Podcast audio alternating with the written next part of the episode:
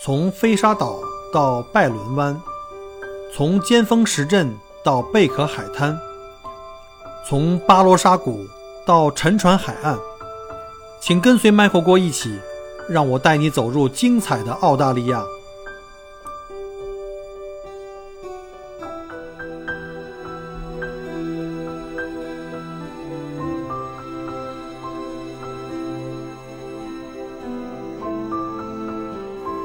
各位亲爱的听友，大家好，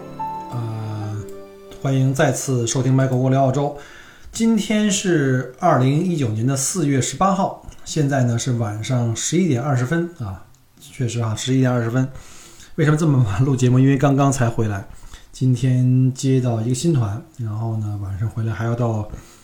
呃之前那个旧房子去收拾一下房子，也明天要带客人呢去大洋路两日游。所以呢，今天赶紧回来录个节目吧，因为明天一早的话，七点钟、六点钟就要出发去接客人，七点半接上客人要出发，可能晚上要现在十一点半，我估计睡觉的话得一点了，还没还没来得及洗睡啊，洗涮。好了，废话不说，上一集啊，我们讲到了这个拔草公路里面很重要的一个重点的景点，就是海龙岛。那今天呢，我们就利用这个时间。把海龙岛呢掰开了揉碎了，来按照这个海龙岛的不同的游玩项目和时间给大家来梳理一遍。我上期节目播出以后呢，有一些这个听友就已经等不及了哈，说让我赶紧出具体的那个呃这个攻略啊。今天就来了，这个没办法，每周一期，平时也是确确实太忙了，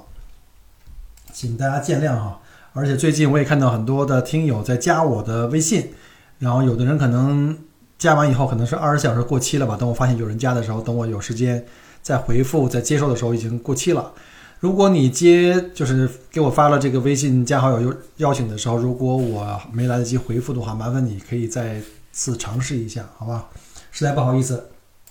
好了，我们继续讲这个海龙岛。海龙岛呢，每年在这个海龟季节，就是海龟呢，就是包括两个季节，一个是海龟妈妈登岸的一个产卵季节，就每年大概从十月份呢到这个十二月份。然后还有一个呢，高峰期呢，就是从这个一月份到三月份到三月底，是这个小海龟的孵化季节。那这个从十月最早吧，从十月份开始，大概是我们的国庆节假期啊，海龟这个母海龟们就成群结队来到这个呃海龙岛来产卵。到了来年的一月份开始呢，就陆续就开始有小宝宝们一波一波的开始破壳而破壳而出。那在这里度假的人们在这个时间呢？就特别容易能感受这场特别壮观而且特别温馨的自然盛会。我们去年就是在三月中旬的时候呢，去了海龙岛，来为了凑这个海龟小海龟孵化的这个热闹。这次行程我们前后呢酝酿了有小半年的时间吧，就是为了能够在这个时间段能够亲历这个生命的惊奇跟激动人心。现在想起来，哎呀，当时在岛上度过的那几天时间啊，应该是三晚四天吧。啊，在岛上从日出到日落，然后呢，从早晨日出去潜水啊，日落去看那个奋力奔向大海的小生命，还有晚上去观星，心里还都是充满着满满的这个激动跟喜悦，就是那种感觉真的是非常非常的非常非常的难得。好了，那下面呢，我就来把我们的这个经验或者我们的这个攻略哈，来给大家来讲一下。那我们在海龙岛呢是住了三晚四天，呃，可以说每天都有惊喜。那这些活动是怎么安排的呢？这岛上的度假村啊，它有一个游客中心啊，这游客中心非常的贴心，它在你入住酒店的第一天就会给你呢一个海龙岛的时刻表，各种项目哈，就是从未来几天，每天从这个日出到日落，然后什么时间呢是高潮，什么什么时间是低潮，是指的潮位啊，潮汐的这个高潮低潮位。因为高潮和低潮的时候，活动项目是不一样的。然后每天什么时间段呢适合这个看小海龟？什么时间段呢可以去浮潜？什么时间段呢可以去这个 reef walk，就是在这个珊瑚礁里行走？以及晚上什么时间呢？天气条件允许可以去观星？因为天气，呃，条件决定了观星的效果。比如说你不能是阴天下雨吧，也最好是残月，因为如果正好是一个皓月当空，那它的亮度要比其他星星更加亮，所以会影响你这个观星。所以最好是残月，然后最好是这个风平浪静啊，没有这个云。那我稍后会把这个活动表格呢，可以贴在我们节目后面，大家可以做个参考。啊，上面就提供了什么每天什么时候日出，什么时候日落，以及这个潮汐的最高的时间和最低的时间，还有就是岛上各种活动相对应这些潮汐啊日出的时间的一些标注。啊，按照这表格的上的时间呢，你来安排一天的活动呢，是非常非常好的选择。所以我们就是按照这个呃表格上的推荐，然后以时间为顺序来给您介绍在海龙岛精彩的一整天。首先呢，每天清晨，每天的日出的时段啊，是海滩漫步的最好的时间。这时候因为潮位比较高，啊，海水漫上了沙滩，这时候最容易在潜水中呢就可以看到很多成年的海龟啊。还有像鲨鱼，还有魔鬼鱼这些鱼类的身影，啊，我们当然有图有真相哈，我会在这个后面会贴一些，因为光听我讲，你可能觉得这这东西全都是想象的。我一给你看照片，就非常漂亮，像什么牛尾鲨、stingray 啊，还有像这个 eagle ray，就是这个这个这个鹰头鹰头药鱼，还有像什么柠檬鲨，还有像礁鲨啊，还有就是我在海滩边很浅的地方遭遇那个绿海龟。呃，在沙滩上呢，你还能经常碰到啊，就是在夜里在高潮最高点的时候呢，前后两小时，海龟妈妈上岸产卵的时候留下那个足迹。它们一般会在晚间最高潮的前后两小时爬上这个海滩，寻找最合适的这个位置筑巢产卵。整个这个过程大概耗时两个小时。那如果你想要是看这个海龟产卵的话，一定要算计好时间，然后在高潮点的前后来等。然后呢，如果在沙滩上看到了海龟在沙滩上留下的足迹呢，就要顺着足迹找过去，就能找到这个正在产卵的母海龟。在海龙岛上呢，主要能看到两种海龟，一种呢就是著名的绿海龟啊，这是全世界绿海龟密度最高的地方啊，这个绿海龟叫 Green Turtle，然后也有少数的这个红海龟啊，叫 Loggerhead。Loggerhead Turtle Turtle 呢，它这个在这个这个周围周围海域是比较少的，而且这两种海龟啊，从它们在沙滩上留下的痕迹呢，可以分辨出来，它们的脚印是不一样的。绿海龟呢，因为两只前脚是一起向前爬动，就好像蝶泳一样哈。我们在看见奥林匹克的游泳比赛哈，蝶泳是两个胳膊一起抬起来向前滑动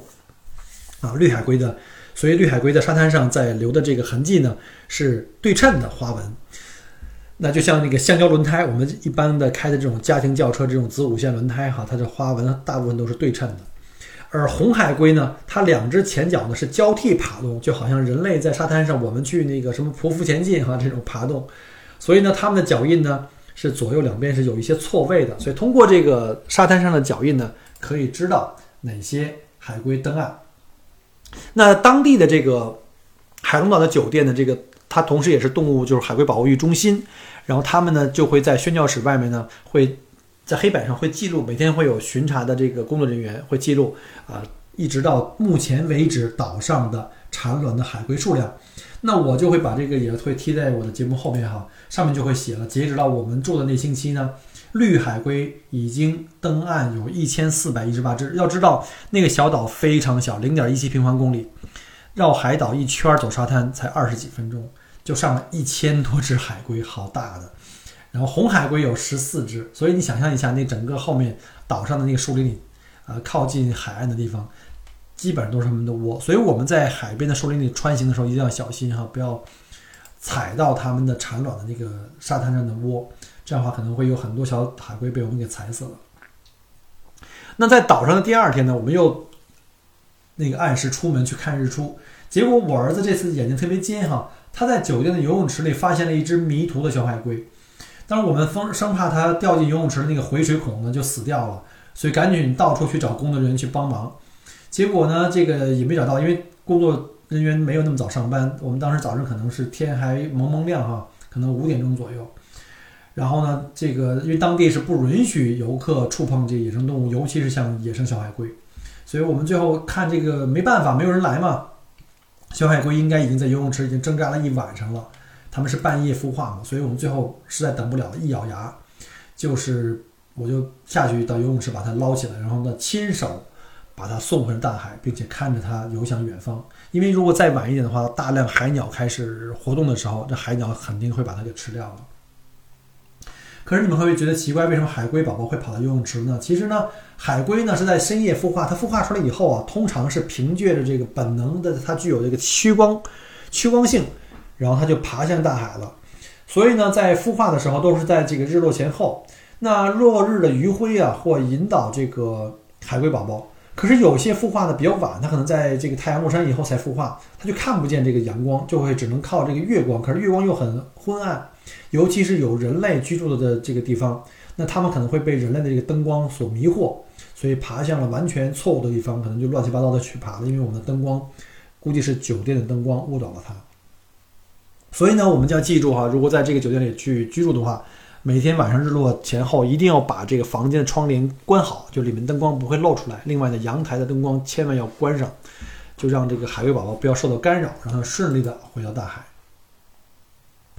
呃，早上看完日出以后，通常我们都会去酒店吃早餐。那早餐之后呢，一直到上午十一点前后，都还是潮位比较高的时候。这个时候呢，在海岛周围进行浮潜是最佳的时间，而且阳光不会特别强烈，不会晒得你那个浑身爆皮哈。浮潜呢，又分为呃，从沙滩直接出发，可以直接从沙滩就换好衣服就游向大海，在这个海岛周围的这个群礁来岸潜；还有一种呢，就是可以在码头呢乘船出海的这个浮潜。那船潜的话，就去的地方更多更远了。那你可以根据自己自己的时间来安排每天不同的浮潜项目。那。从沙滩如果直接去周围去浮潜的话，很简单，你就不需要去报名上船。呃，一般啊，每天上午十点前后是潮位最高的时候，你可以在九点钟到十一点中间这两小时就够了。这时候因为潮位很高，很多鱼类呢会离会游向离我们非常非常近的地方。这样的话，你随便穿着潜衣下水，带着呼吸管，就会看到大量的鱼群，像什么鲨鱼啊，刚才我讲过了，像柠檬鲨呀。什么什么白鳍鲨呀、黑鳍鲨，还有像魔鬼鱼啊，有很多种魔鬼鱼啊，以及这个海龟啊，各种海龟，呃，在附近的海域。那浮潜的地点一般都是在北部的海滩，比如像在 Gantry，还有在 Shark Bay。我比较推荐在 Shark Bay。Shark Bay 呢是上午浮潜呢，还有这个黄昏去看那个呃小海龟孵化，以及这个像这个各种的 Stingray 啊、Manta Ray。呃，游回到海岸这个沙滩上去休息的时候，是最好的一个角度。大家不用担心啊，这个鲨鱼是不会伤害人类的。大部分的鲨鱼是不吃人的。我们记住一句话啊，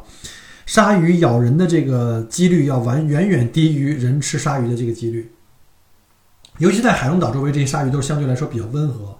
呃，属于比较胆小敏感的那些，所以你可以比较放心的游向它们啊，他们会非常。呃，敏呃敏感，他们会跟你保持一个安全距离，不会让你去靠近它太近，否则它就会游跑了。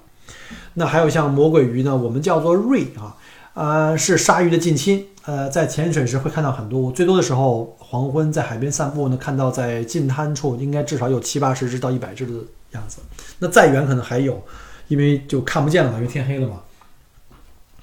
呃，在浮潜时看的特别特别多。它们身体扁平啊，靠这个拍动两翼来划水。它们一般喜欢在黄昏的时候呢，就来到这个呃沙滩最浅滩的地方。这样的话，因为它可以逃避开一些捕食者的一些这个追击。那浮潜的时候会碰到很多这种大个头的家伙啊，也不用太紧张，呃，安静的观察就好了。我见过最大的可能大概一展是两米多吧，就它的这个横向比我比我人还长，特别巨大，看着特别的那个震撼。啊，当然要小心，不要踩到它们，因为，呃，stingray 哈，stingray 的尾部呢是有这个刺啊，那个刺里面是有带毒的，一般不会死人啊，这种几率并不高了。然后呢，我在节目后面也会附上一张岛上给我们的这个宣传材料，里面有各种鱼类啊，给我们介绍这些鱼类的一些知识。嗯，除了这个 manta ray 以外，除了这个最大型的那个 manta ray，翼展可以到五米六米的这种 manta ray，我们基本都看到了。呃，再说一下这个乘船。出海浮潜，每日有三班浮潜船，分别为上午九点、十一点和十呃和下午两点半。浮潜地点都是在海岛附近，因为这个岛本身就是珊瑚岛。那从这个 marina，从这个栈桥坐船出去以后呢，不用特别远就可以看到很多珊瑚礁，所以浮潜的地方非常非常多。呃，大概船程往返是大概一点五小时左右。那提前至少要提前一天以上，要在岛上的潜水中心去报名，它也是这个 PADI Open Water 认证的一个潜水学校。然后呢，你要在那边去报名呢，填写表格，还要了解一下你的这个身体状况，还有一些疾病史。呃，如果有必要，他会让医务室的护士呢来给你检查身体和询问一下你的病情。呃，在这个潜水中心呢，可以租借到脚蹼跟救生衣。不论是在沙滩附近的浮潜，还是出海浮潜呢，脚蹼是一定要穿的，因为有时候洋流的力量比较大，你单靠自己的裸手呢或者裸脚去这么去游泳的话呢，效率蛮低的。所以还是要有这个脚蹼，会划水效率会更高一些。然后脚蹼的作用费用大概是每天十刀啊，就十澳币。然后救生衣呢是免费使用的，你可以到上岛以后呢，就跟他那边先借一套，直到你离岛的时候再还。如果你想要深潜的话呢，也是一样哈，在潜水中心报名啊，填这报名表，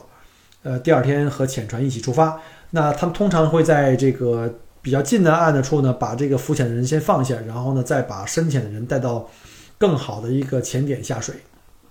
啊，如果你有这个 PADI Open Water 的专业潜水员执照，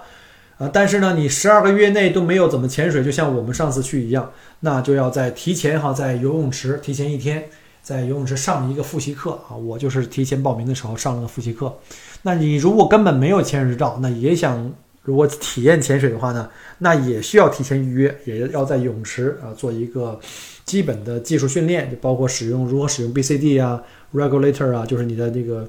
呃充气的这个马甲，还有你的这个这呼吸管啊，各种安全事项吧。然后呢，这个安全课至少要提前一天预定，因为它每天只有一次，第二天的早上。深潜的费用呢，可能是我在澳洲潜水这么多次最便宜的地方，它每潜七十五刀哈，非常便宜，一般在外面都是一百多块钱，一百五左右。那五潜之后呢，就没潜五十五刀。就是如果你要是想，呃，五次或以上下潜的话，那后面就更优惠啊，呃，五十五刀。当然这儿是不包括这个设备的租用费用，你要去租用这个 BCD 啊、regulator 和这个气瓶。那泳池进行复习课呢，也是要有成本的，呃，一克大概是十刀的样子吧。那夜潜出去呢，因为这个涉及到这员工，这个当地的员工的这个加班的。费用很贵，所以夜潜是一次一百刀，这个其实也很便宜了已经啊。那要夜潜的话呢，要求你至少有十次以上的潜水记录，可能要做到叫 Advanced Open Water，就是高级开放水域潜水员的执照了。然后并且呢，要至少你有在海龙岛潜过水的这个记录，比如说你前一天去船潜，白天出去船潜，然后第二天再回来再报一个夜潜。那你愿意的话呢，也可以在这个岛上参加这个 PADI 的潜水课程啊。具体价钱我就不知道了，你可以在那个网上，他可以到网上去查一下，估计会很贵啊，估计应该比较贵。那基本上上午在浮潜完之后呢，一般都是回酒店去吃饭休息。然后如果你愿意的话呢，可以参加下午两点半左右，在最低潮时间，因为那个时间是最低潮，海水就退去了，呃，浅滩呢就露出来。然后呢，有很多珊瑚礁呢，就几乎就露出水面了。这个时间呢，就比较适合去参加那个叫 Reef Walk，就是在珊瑚这个群里面呢步行去参观，也就是趟着水吧，在珊瑚间走来走去。这个就比较适合小朋友了。啊，你可以在这个游客中心呢去预约一个讲带讲解的这个这个导游，就是他当地的工作人员可以免费去给大家提供这个 Reef Walk 的讲解啊。当然，你也可以自己去探索。呃，要穿上胶鞋哈，一定要穿上这个礁石鞋，叫那个 reef shoes，因为在珊瑚间行走的话，这个沙沙子下面很有可能还是其他珊瑚，可能会扎到你的脚，会有一些其他的贝壳，以防受伤。那如果你说我没有带这个山这个礁石鞋怎么办呢？在这个游客中心的门口啊，有很多以前游客走以前特意留下来的一些礁石鞋，就留下来就不带走了，就给以后忘了带的人准备，非常的贴心。你看那个墙上挂了一满墙的教师鞋，呃，然后那个鞋号很齐全啊，特别贴心。因为我们自己带了教师鞋，所以我们就没有用他们的。然后也建议呢，在宣教中心呢拿一根棍子，它有这个 Refolk 提供的那个棍子，你可以在水里面给自己探路，当第三条腿，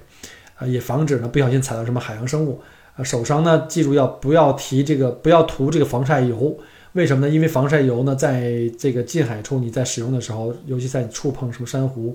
可能会在它们身上留下来这个化学物品，会对它们造成这个灭顶之灾啊！所以不要抹这个防晒油在手上，在脖子上、脸上是可以的，因为你不用去下水嘛。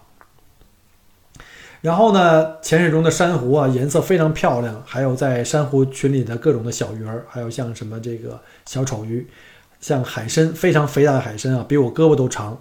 比我腿比我大腿都粗的那个海参，到处都是很多。但是不建议呢，我们拿手啊或者拿脚去踩啊，一定要学会保护海洋生物。呃，还有一个就注意的，尤其小朋友要提醒就是。不要去碰那个砗磲贝，就砗磲啊，就是那种带一条缝的一个大的贝壳。我见过最大的砗磲贝，我在潜水时候见过的话，大概是跟我一样长啊。那砗磲贝的那个缝啊不太大，里面有色彩斑斓，比如蓝色、绿色，有的时候还有粉色、红色的那个那个像那个肉的那个裙子一样的在外面飘来飘去。如果你要是好奇把手伸进去的话，它可以瞬间合并，你的手就断了。呃，如果像我说跟我一样大的一个砗磲贝，如果我把脚伸进去，整个腿就会折掉，所以一定要小心哈。呃，跟小朋友要看住小朋友，不要让他去拿手去摸这个砗磲贝。除此以外呢，还有像更多的这种比较危险的一些生物，大家要注意哈。比如像，呃，石头鱼，石头鱼经常会在呃这个海暗礁。或者是在海底这个珊瑚礁附近，它的外观像石头一样，或者跟珊瑚一样，很不容易看出来。有的时候你不小心要是摸到或碰到的话，它会有毒刺，那是剧毒的。呃，另外呢，还有像有一种鱼呢，叫狮子鱼啊，非常色彩斑斓斑斓的，也是剧毒。那再有呢，就是海里的那些贝壳不要随便翻动，因为有一种剧毒的这个叫叫做这个。呃，新型螺哈，这个螺呢是这个地球上这个星球上非常非常少见的这种剧毒的这种生物，非常非常要小心。它呢的触角上是有这个非常纤细的这个触角，是有剧毒的，千万千万不要碰啊，这个很可能会造成这个伤亡。那好了，那下午呢，如果完成了这个 reef walk 之后呢，黄昏啊，黄昏就到了我们最激动人心的项目，就是小海龟孵化奔向大海的这个时段。每天大概下午五点钟吧，我们在三月份的时候五点钟哈，会有工作人员专门带领大家沿着这个海岛上的沙滩一路上走过去呢，散步呢寻找，因为他们很有经验，会找到这个海龟的这个巢穴，然后同时呢给大家来介绍海龟的习性。我们每天都是这个时段自己在海滩上溜达，因为我们都已经知道一些有海龟窝的地方。然后有的时候会看到有一两只，有的时候几十只小海龟就开始从啊这个窝里面孵化成了，就开始钻出来。然后最多的时候上百只，这些这些小海龟从沙滩里钻出来以后呢，哇，劲头十足，奋勇向前啊，就是一步都不能停啊！这个场面特别壮观，很难用语言去形容，非常萌啊，特别可爱。但实际上它们也是这个面临着很大的风险，因为那个时候呢。太阳可能还没有完全落山，很多海鸟还有这个飞行的这个能力，所以很多这个海鸥呢会在海滩上和海上面、海水上面呢会抢劫这些小海龟，他们会把小海龟叼起来带回去喂自己的小宝宝，所以呢这些小海龟是面临九死一生的这个状况，所以他们拼命游向大海哈，向这个海里面冲刺。海龟的巢穴一般都是在最高潮的这个潮位线的上方。的沙地里面有经验的工作人员呢，可以找到和分辨出哪些巢穴呢马上就要孵化了。那工作人员有的时候也会打开一两个巢穴，让我们来观察啊。这些小海龟在未来的几个小时就会慢慢的苏醒，并且奔向大海。小海龟的成活率非常的低哈。如果你知道这个事实的话，你会觉得特别特别残忍。大自然真的是很残忍。我们看到那些小海龟欢欢快快的奔向大海，包括像我们从泳池拯救的那只小海龟。奔向大海，但是你知道吗？每一千只海龟里面，就每一千只小海龟孵化的小海龟里面，可能只有一只才能够有机会活到成年，啊，这就是这个自然的选择，这是大自然对生命的最严酷的一个一个选择，这也是生命能够得以继续延续的一个唯一的通道。想一想，太太不容易了。我们在看这个小海龟孵化和奔向大海这过程中呢。每天都看到无数的小海龟，刚刚进入到水水里面就被海龟给叼走了，看着特别痛心，但是也没办法。小海龟是为了生活，可是这个海鸥也是为了生活。那我们只能是尽自己的全力哈，就是他们在海滩上在冲向大海这个过程中，我们护送他们一路走向大海。那尽量不让那些海鸥在沙滩上可以去抢这些小海龟，因为在沙滩上它们的行进速度还是比较慢的。到了海里面以后，它们就可以潜水啦，就可以甚至走得比较深了，相对来说就容易一些。那谁知道，可能在深海处还有太多未知的危险还在等待他们。我们只能是祝他们一路顺风。我们还专门给放生的那只小海龟，就是我们在泳池找到那只小海龟，起了名字叫龟龟。呃，海龟呢是一个特别神奇的迁徙动物哈，它们在三十年以后，他们三十年才真正做到性成熟，他们成年了，然后他们还完全都不会迷路，他们还会按照三十年以前自己孵化的那个岛，就是海龙岛，他们会游回这个小岛。回到自己爸爸妈妈当年把他们生出生的这个地方，然后继续在这里交配、筑巢、产卵，然后再次开始生命的轮回啊！想一想，生命真的非常伟、非常非常伟大。然后呢，我会在节目后面呢，也会把我们在小岛上这一圈儿观看小海龟孵化的几率最高的，或者说看到这个这个鲨鱼、看到海龟啊，这个几率最高的这个沙滩，我会用黄线的标识在我这张地图上。如果各位有兴趣呢，欢迎你在节目后面找到这张图，把它下载下来。以后如果有机会去的话呢，可以作为一个参考啊。主要就还是在 Shark Bay 这边。我们在岛上整个三个黄昏都是在这个海域里去看这小海龟孵化。那到了夜晚，啊，如果要是在海龟这个产卵季节，每年的十月份开始，一直到这个十二月圣诞节前后，那夜晚呢是这个观看筑巢产卵的最佳的时间。那即使到了三月初啊，两月底三月初，如果机会好的话呢，也会还会还会看到遭遇到少数的海龟妈妈上岸产卵。一般呢都是在夜间最高潮前后两小时啊，记住啊，最高潮的前后两小时时段，因为这个时候呢，母海龟不用在沙滩上很辛苦和费力的那么爬行，它爬得很慢，而且呢，它就很快可以顺着高潮的水呢游到那个潮位以上的那个沙滩合适筑巢的地方。呃，每个酒店房间都会有这个度假村专门提供的这种叫弱光手电，是专门来观看这个海龟的。你可以带到沙滩去寻找这海龟，先在沙滩上寻找这个新鲜的这个就是呃海龟妈妈爬过的这个痕迹脚印，然后顺着这脚印呢，可以找到正在产卵的海龟妈妈。呃，但是呢，只能用弱光手电去寻找，而且不要用近距离的拿手光去手电去晃这个海龟，而且不要正面。跟海龟去对视哈，一定要从海龟的后方去绕过去去观察，而且最好是，呃，离十米以上。然后切记在这时候不要使用任何形式的这个闪光灯啊，包括手机，因为手机的那个屏幕的光线那个蓝绿光呢，海龟是非常敏感的，以免呢海龟妈妈受到惊吓，放弃产卵就开始逃命了。所以大家一定要注意保护哈，啊，地球是我们大家共同的。啊，最后呢就介绍一下夜晚的另外一个。令人特别就是陷入沉思的一个一个一个项目，就是观星啊，因为海岛上的光污染非常非常少，可以看到最美的这个南半球的这个繁星，璀璨的银河。那晚上八点呢以后呢，就完全落日以后呢，在这个小岛上有一个直升机的停机坪啊，这个停机坪非常宽敞，非常的这个就是没有树啊，没有什么的污呃这个房子的光污染。所以呢，我们在每天晚上都在八点以后会来到这个停机坪去看这个所谓的这个叫 star gazing 的这个星空的这个讲解。南半球的星座有各种传说，然后这个工作人员可以娓娓道来，向我们讲起这个各个星座呀、各个星的传说、各个星座的历呃历史。然后呢，还会架设起了天文望远镜，让我们轮流去观察中星空中不同的星座啊，让你感受一下这个叫仰望星空的这个美感。呃，稍后呢，我也会贴两张照片在这边。这个不是我拍的，因为我们去的时候很遗憾啊，我那个没有带三脚架，这是最大的遗憾，我忘了带三脚架。虽然带了个小微单，也带了一个不错的广角头，但是没带三脚架。手持拍了几张，非常效果非常糟糕，所以我只好从网上找了专业的运动员拍的这个，就是专业选手拍的这个星空，非常非常漂亮。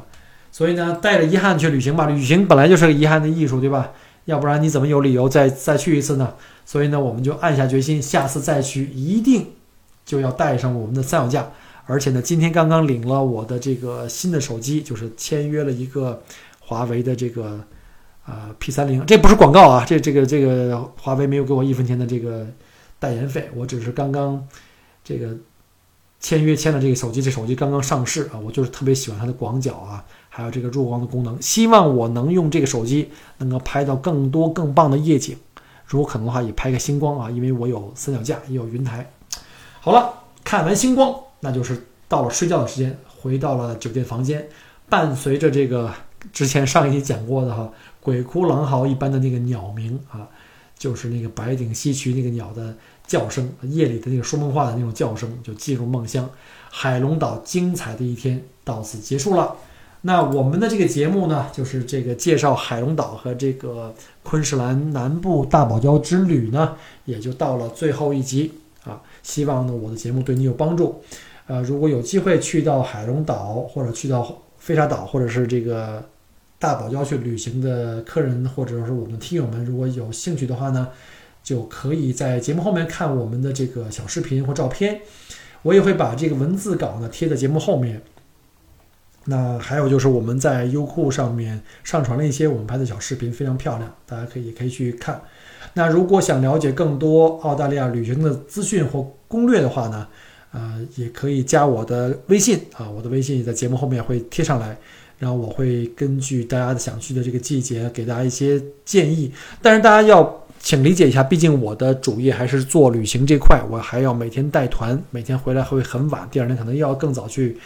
去这个带团。像明天早晨这样的，我今天我估计现在几点了？现在已经是十一点五十了哈，马上就十二点，一会儿要洗漱，早点睡觉，第二天五点半起床要出发，所以每天非常非常辛苦。那大家就要理解哈，可能询问我。给一些建议或意见的客人非常多，或者听友非常多，大家就一定要体谅，我不可能帮你做一整套行程的设计。你说，经常有人跟我说：“哎，小郭，我想几月几号去，几月几号走，十五天时间，麻烦你帮我规划一个最精彩的。”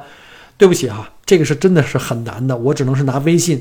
嘴上跟你大概说一下，有一些什么样的建议，你让我坐在那儿给你呱唧呱唧打字码字一做啊，我可能每天有十个这样的人去问，那我什么都不要做，光做这件事情就就好了哈。本身是义务的、免费的，不要钱，帮大家提供一些建议是可以的，但是呢，就不要把这个作为一个